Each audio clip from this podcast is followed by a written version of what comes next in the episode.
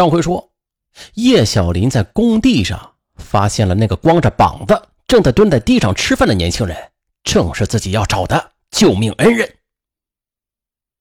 原来四年前，化名许长河的林康，他在一次酒后帮朋友打架时，不慎的将对方给捅死了。自此，他就踏上了亡命天涯的路程。当时逃离老家，四处漂泊。最早是到了石家庄，原本打算找份工作安定下来，可是待了不到一周的时间呢，林康就发现了公安局发布的通缉令，上边还有他的照片，不由得吓出一身冷汗，急忙离开。后来他又来到了山西、湖北，直到来到了南戴河，在一家宾馆找到了工作。可是二零一一年六月十日晚上。林康却看到两个高大的男人企图强暴一个弱女子，女子的哀哭和呼救让他出于一种本能，想都没想就冲了过去，救下了那个女子。只是事情过去之后，他觉得自己太鲁莽了，有些后悔起来。尤其是那天晚上，叶小林打幺幺零报警时，他立刻警觉，坏了，自己的身份有可能会暴露。于是第二天就立刻辞职，离开了南戴河。他离开南戴河之后啊，就想到了自己在保定清源县还有个舅舅，于是就来投奔他。舅舅又是偷偷的帮他在保定高新区的一个建筑工地上找到了一份差事，他暂时就安定下来。可是让他没想到的是，被自己救了的女子那么执着的感恩。竟然千里迢迢的来找到了自己，这对到处躲藏的他来说可不是一件好事啊！所以，当他看到叶小林的第一眼时，他却没有一丝的喜悦，反而是惊慌，接着就是冷漠。叶小林见人多说话不便，就赶紧找了个借口先离开了。然而他没有走开。等晚上林康收工之后，他又出现在了他的面前。叶小林告诉他，自己已经认定他就是自己的救命恩人，也知道了他的一切情况，包括他被通缉。不过他请他放心，自己只想报恩，没有其他任何对他不利的想法。在他的执着真诚面前，林康不得不点头承认了自己的身份。他先是把林康约到了一个僻静的小酒店，接下来他又诚恳地劝他去投案自首。什么？一听是让他去自首，林康本来已经柔和的目光立刻又流露出了冷漠与抗拒。接着，他们争执了半天，谁也无法说服谁。最后啊，叶小玲给了他五百元，在分手的时候，他又说：“你放心吧。”我不会说出去的。不久之后，林康又找到了叶小林，说自己已经被派出所怀疑了，要换个地方。叶小林就在郊区给他另外租了一处房子，每天都去看他。因为他出入不方便，便每天买一些吃的给送过去。林康的生活让他翻来覆去的睡不着。那如果真的让林康去遥远的地方隐居起来，也许是个好办法。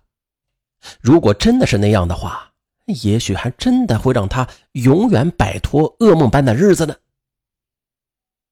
既然如此，那不如一不做二不休，让他彻底的跟过去告别。他就想到了整容，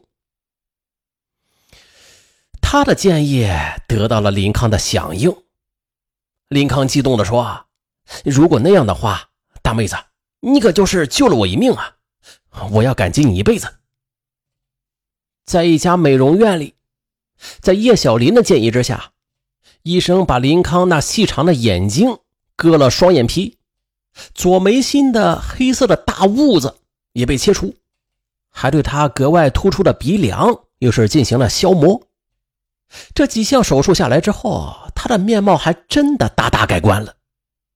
居然变得还比以前更加英俊了，几乎是找不到原来的影子了。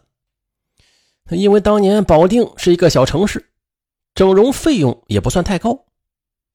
但是即便如此吧，他为了他的手术啊，先后是花费了两万多元，自己带出来的两万多块钱，花的那是所剩无几。只是当林康从镜子里看到了自己的术后形象之后啊，惊喜不已。他没有想到啊，自己竟然真的脱胎换骨了。以后他可以昂首挺胸的上街了，再也不用缩手缩脚的走路了。于是他立刻的又是照了一张相，又是花钱重新办理了一张假身份证。随后，他就开始策划逃跑。开始新的生活，他想啊，在遥远的新疆，他可以娶妻生子。他现在的容貌完全变了，谁也认不出来了。就这样，叶小林帮他办理了新的假身份证，又帮他买好了去新疆的车票。他准备办完这些事儿之后，也算是报了恩了，就此啊，就离开林康。然而。李银康却又陷入了苦恼之中，因为他开始对叶小林有了顾忌。他想啊，现在唯一知道自己整容逃跑的只有一个人，那就是叶小林。如果他以后后悔，该怎么办呢？要是嘴巴不紧，告诉别人又该怎么办？再或者是不小心说漏了嘴，那也不行啊。不管怎么说吧，留着他。就等于在世界上还存在一个知情人，除非除掉他。而也就在这时，他听到叶小林跟他父亲通话，他告诉父亲自己就要回去了。父亲问他需要钱的话，就立刻给他汇过去。林康听后突然眼前一亮，对呀，自个儿现在正缺钱用呢，不如……他的心里此时就萌生出了一个。谋财害命的念头，那就是他在离开这座城市之前，最后一件事就是杀死叶小林，以绝后患。二零一二年十月十一日，叶小林来给他送饭，并且向他告别时，他立刻把叶小林就捆了起来，威胁他说出银行卡密码，并且给家中打电话，让他家人立刻给他汇两万块钱过来。你说什么？叶小林怎么也不敢相信啊！自己倾心报恩帮助的救命恩人，竟然会对自己下手。他万分惊愕的与委屈的看着他，问他为什么要如此对待自己啊？而此时，孤注一掷的林康对他拳打脚踢，并且威胁他说：“不打电话就立刻勒死他。”看到林康眼睛流露出来的凶光，叶小林他确信自己是真的遇到了白眼狼。无奈，他先是说出了银行卡的密码，林康通过手机验证密码正确，又威逼他给父亲打电话。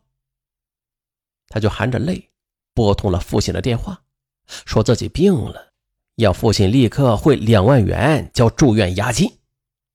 父亲焦急的要过来，他说：“因为医院急需要用钱，让他先火速的把钱打到卡上。”父亲立刻就答应了。打完电话之后啊，林康立刻用绳子就勒死了叶小林。接着又是碎尸，碎尸之后啊，藏到了炕洞里，然后他又把房门给锁上，去街上的储蓄所取钱。可是，一查。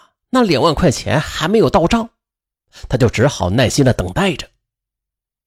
然而，这天却遭遇了大风降温，凛冽的西北风将他未关严的窗子就给刮开了，窗玻璃也被震碎了。